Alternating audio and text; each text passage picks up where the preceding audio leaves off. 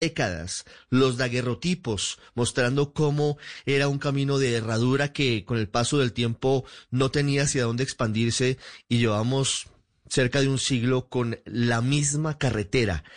Pero además de eso, también las gestas de los ciclistas, porque el alto de la línea se convirtió en uno de los grandes retos para quienes comenzaban a marcar el camino de la Vuelta a Colombia y de otras importantes competencias. Todos tenemos algo que ver con el alto de la línea. Y seguramente todos los que hasta ahora me escuchan han eh, tenido que ver con la noticia de que se habla de que pronto, muy pronto estará listo el túnel de la línea, en medio de lo que han significado muchas cosas negativas, demoras, denuncias de corrupción, muchas frustraciones, pues estamos a seis días, a seis días de la inauguración del túnel de la línea a seis días de que cambie la historia del país y no es publicidad. Realmente esto va a cambiar la manera en la que los colombianos nos movilizamos por nuestra tierra, una tierra compleja, una tierra que no es plana, que está dividida por cordilleras, pero que con todo este complejo del que ya vamos a hablar, pues va a lograr acercarnos mucho más. El Invías ha estado a cargo de la construcción de la obra, como lo digo, con altas y bajas, con más y con menos, con muchos líos, pero al final la han sacado adelante. Su director es Juan Esteban Gil, que nos atiende hasta ahora, saca unos minutos de su tiempo eh, haciendo los retoques a esta hora en el túnel de la línea. Doctor Gil, buenas tardes. Ricardo, muy buenas tardes. Un saludo muy especial para ti y para todos los oyentes. Lo que hemos dicho en esta introducción básicamente es lo que para los colombianos es el túnel de la línea y el alto de la línea. Básicamente ha estado siempre en nuestro imaginario. Allí de fondo escuchamos la maquinaria todavía trabajando. ¿Usted está de qué lado? ¿Está en Calarcá o está en Cajamarca? En este lado, en este momento, Ricardo, me encuentro hacia el lado de Calarcá, que precisamente aquí en la obra y quiero, antes, que, antes de comenzar a contarte todo lo que estamos viviendo en este momento acá, quiero agradecerte por esa introducción tan bonita que haces donde, donde en, unas muy bonitas palabras reflejar lo que es para el país el paso por la cordillera central. Sin duda alguna, el tener que atravesar el alto de la línea es ese, ese efecto psicológico que genera el riesgo de poner la vida en esa vía accidentada o de quedarse uno en un trancón o de tener la posibilidad de de, de, el, todo el, de marearse a lo largo del recorrido, todos los mareos que genera el corredor por todas las curvas, pues es parte en la que, que está en el imaginario de todos los colombianos y en las vivencias de todos los colombianos siempre en la conexión entre el suroccidente del país.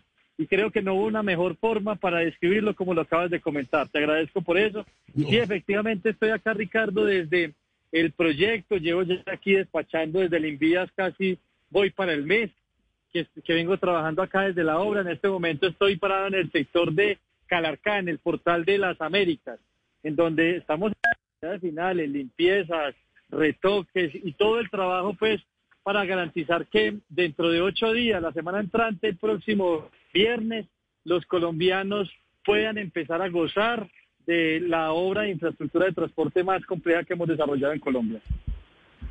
Siempre que se habla del túnel de la línea, doctor Gil, pues se habla de la demora y, la gente se molesta y dice, pero ustedes celebrando que van a terminar y entregar una obra que debían haber entregado hace más de 20, 30 o 50 años, incluso cuando comenzamos a hablar y mucho antes de la construcción del túnel, deberían hablar más bien de todos los líos que ha tenido. Y bueno, yo les voy a conceder esa parte. Antes de empezar a hablar de lo bueno, doctor Gil, que es mucho a partir del próximo viernes porque va a cambiar la vida de millones de personas. Eh, ¿Cuáles han sido los líos que ha tenido la construcción del túnel de la línea? Porque, como digo, en planos y en titulares de prensa comenzamos a hablar de esto desde hace muchas décadas. Así es, Ricardo, y, y es muy importante mencionar eso. Desde 1902 venimos los colombianos pensando en que hay que atravesar la cordillera central. En 1910 eh, se ordenó mediante ley eh, empezar a diseñar el túnel. En los años 20 empezar, ordenaron a construirlo. Se empezó entre los años 30 40 la construcción de un túnel que uniera los dos ferrocarriles por Salento, pero obviamente la geología le ganó a, la ingeniería de esa época y no fue posible avanzar más y esa obra quedó abandonada hace hace más de 70 años, 80 años.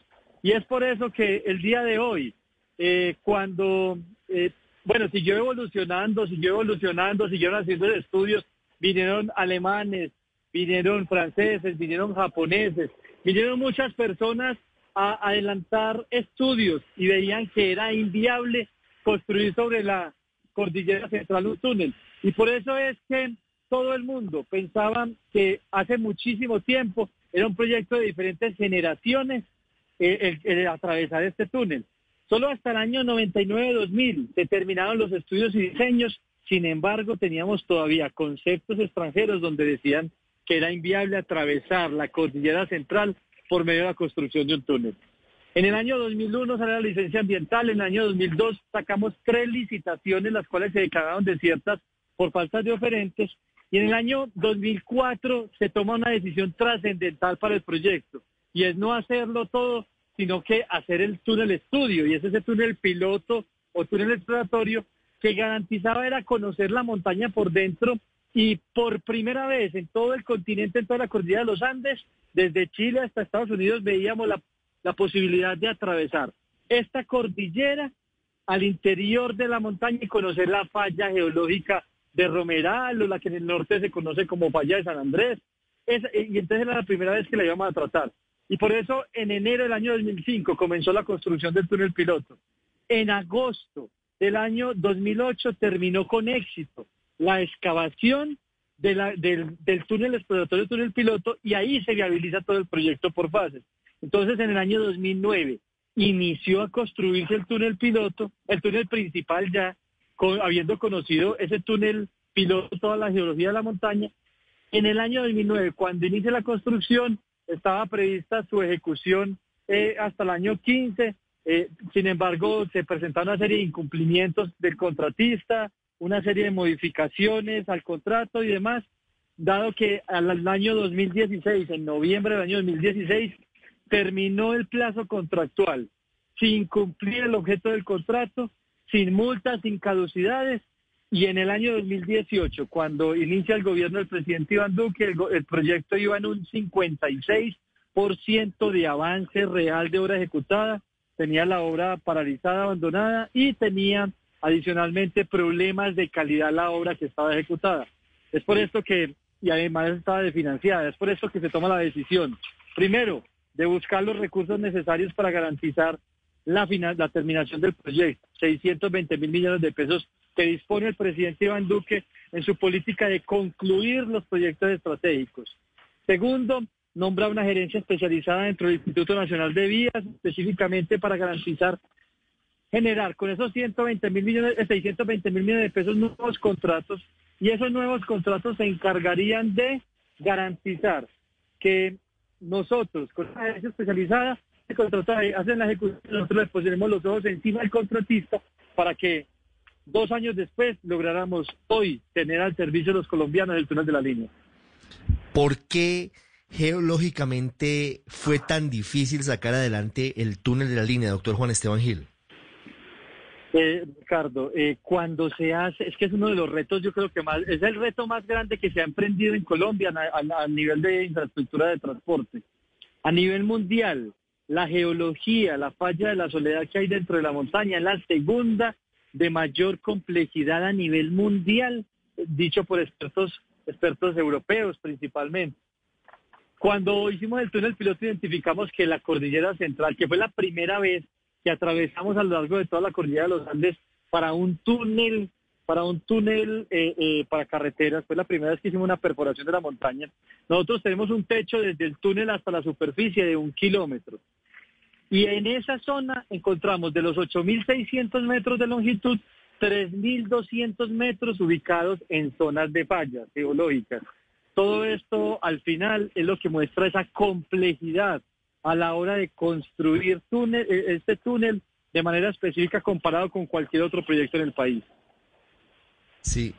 ¿Qué va a cambiar? Hagamos el recorrido, si le parece, doctor Juan Esteban. Comencemos desde, desde Cali, digamos, o desde Buenaventura hacia Bogotá.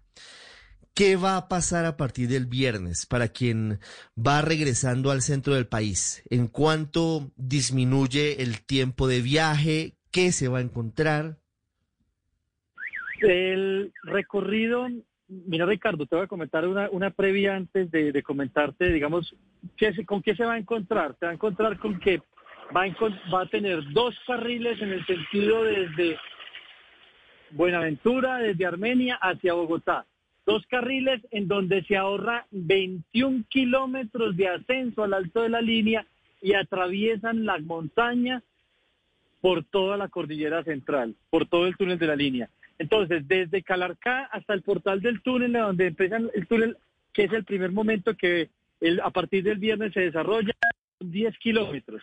Son 10 kilómetros de vía a cielo abierto, en donde la mitad del recorrido es en una vía bidireccional. Toda vez que a partir de abril esa vía estará también en doble calzada. Por eso el proyecto es en dos momentos.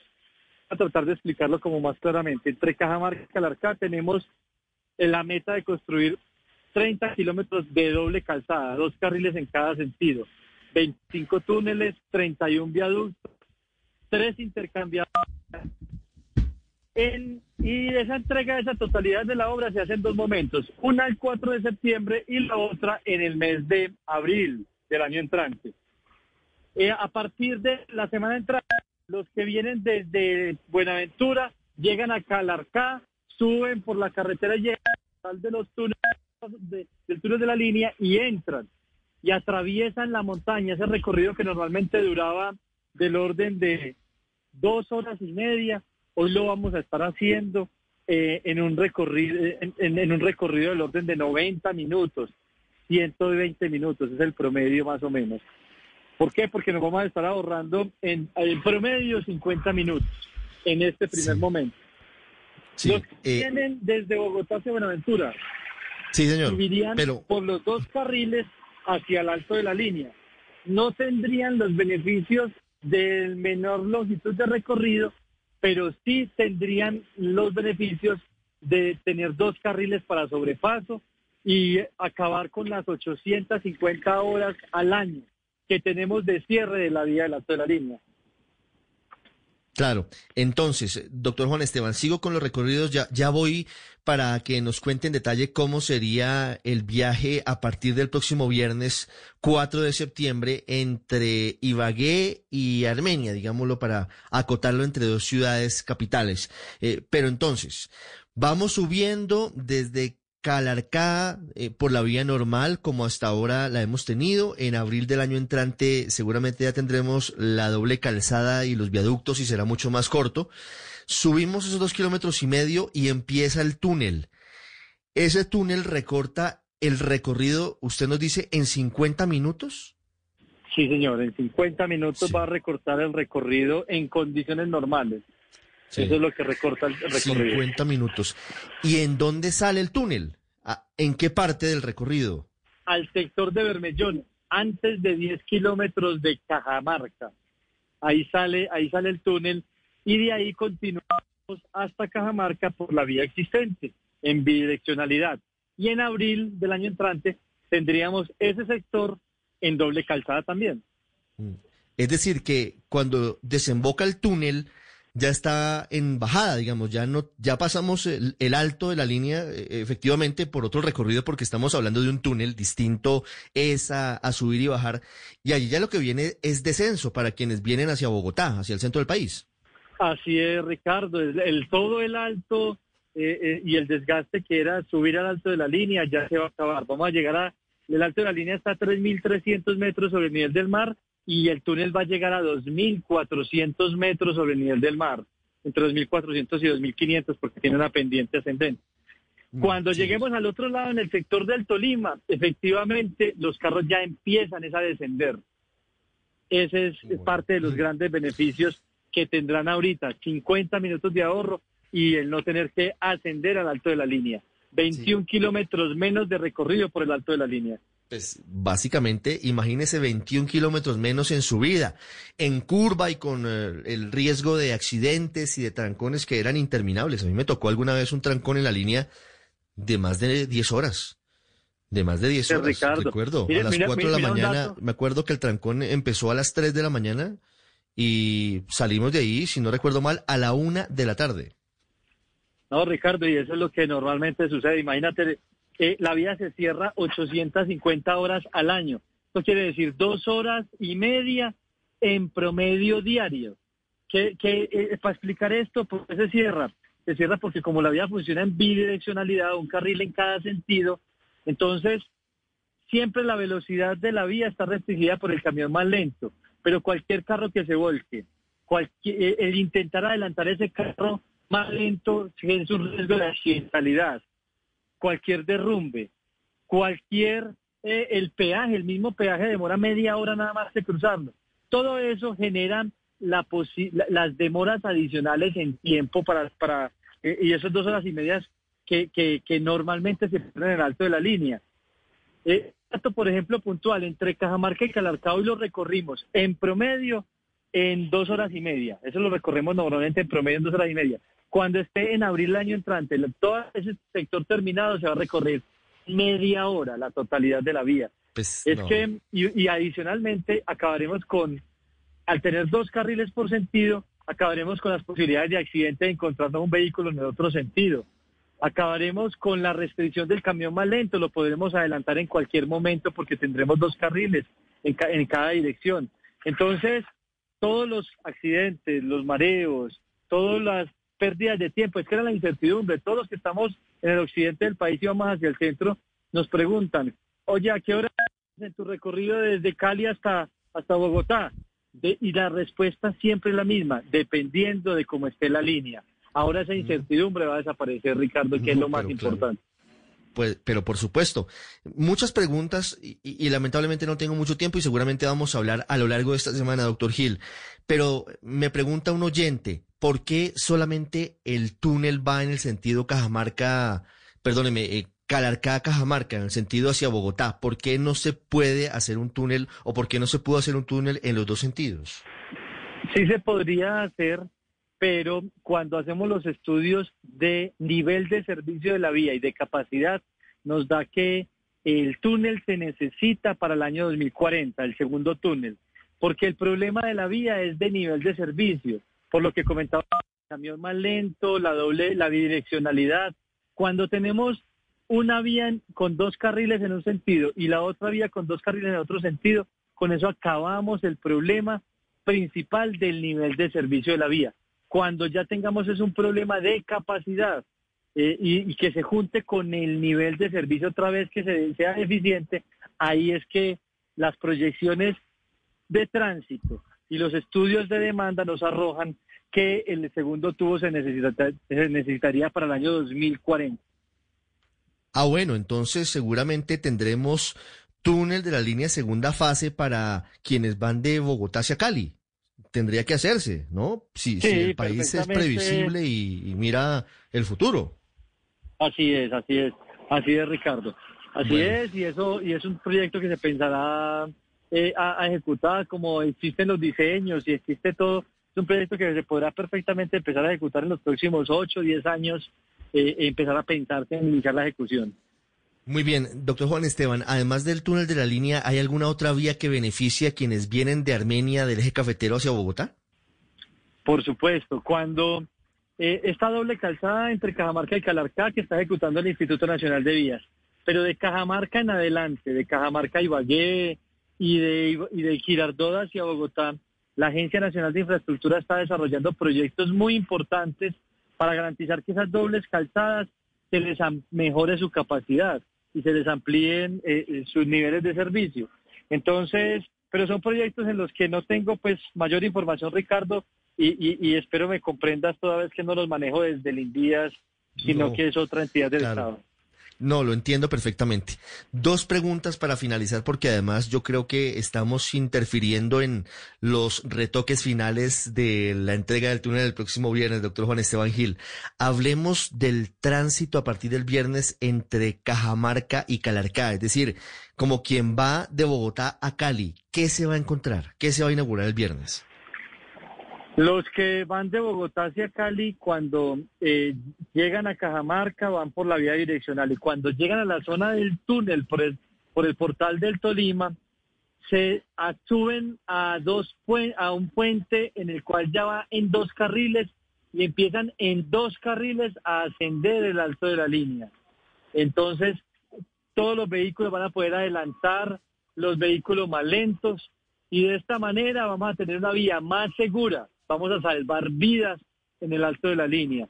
Y cuando lleguen, llegan al alto de la línea y empiezan a descender, y cuando lleguen al otro lado del portal, sobre el sector del Quindío, eh, empezarán a descender hasta llegar a la doble calzada que inicia cuatro kilómetros antes de Calarcá. Ese es el recorrido nuevo que harán las personas que van desde Bogotá hacia, hacia el eje cafetero. Entonces, desde Ibagué hacia el eje cafetero, eh, en ese recorrido no atravesarán el túnel de la línea en este momento y en abril del año entrante sí atravesarán varios túneles cortos y desde cada marcha hasta Calarcá en muchos sectores de dobles calzadas. Sí, eh, sobre eso le quería preguntar, porque usted le cuenta a los oyentes de Blue Radio que son 25 túneles, 31 viaductos y tres intercambiadores, lo que significa toda la obra de construcción del túnel de la línea. El próximo viernes, pues se inaugura el túnel principal, que a propósito, si no me falla la memoria, es el más largo de América Latina hasta este momento. De ese complejo, de esa totalidad de túneles, viaductos e intercambiadores, ¿cuántos se entregan el viernes, doctor eh, Gil? El viernes entregamos, de los 25 túneles, entregamos 5 túneles, pero ahí están los dos más largos, que es el túnel principal de 8,6 kilómetros de longitud y el túnel de rescate, que es de 8,5 kilómetros de longitud. Y eh, otros tres túneles adicionales, o sea, cinco túneles, y cinco puentes de los 31 puentes y, un, y, dos intercambiadores, que es el de Bermellón, antes de entrar al puente, al, al, al, al portal del Tolima, y el intercambiador de Américas antes de entrar al portal del Quindío. ¿Para qué sirve el túnel de rescate, doctor Gil? El túnel de rescate eh, es un túnel que transita paralelo al túnel principal, está a 40 metros de longitud, pero lo tenemos conectado en 17 galerías al interior del túnel. hay siete caminos, siete túneles que conectan el túnel principal con el túnel de rescate. En el momento en que 17, perdón, en el momento en que ocurra algún incidente dentro del túnel, un accidente, un incendio, alguna eventualidad dentro del túnel, ese túnel servirá de rescate podrán transitar vehículos, pero prioritariamente es un túnel para peatones, para que estén de manera segura dentro del túnel. Pues es fundamental tener ese túnel de rescate que tiene la misma longitud del túnel principal de la línea. Doctor Juan Esteban Gil, director del INVIA, es una última pregunta. ¿Qué va a pasar con los peajes a partir del viernes? ¿Habrá aumento en el costo?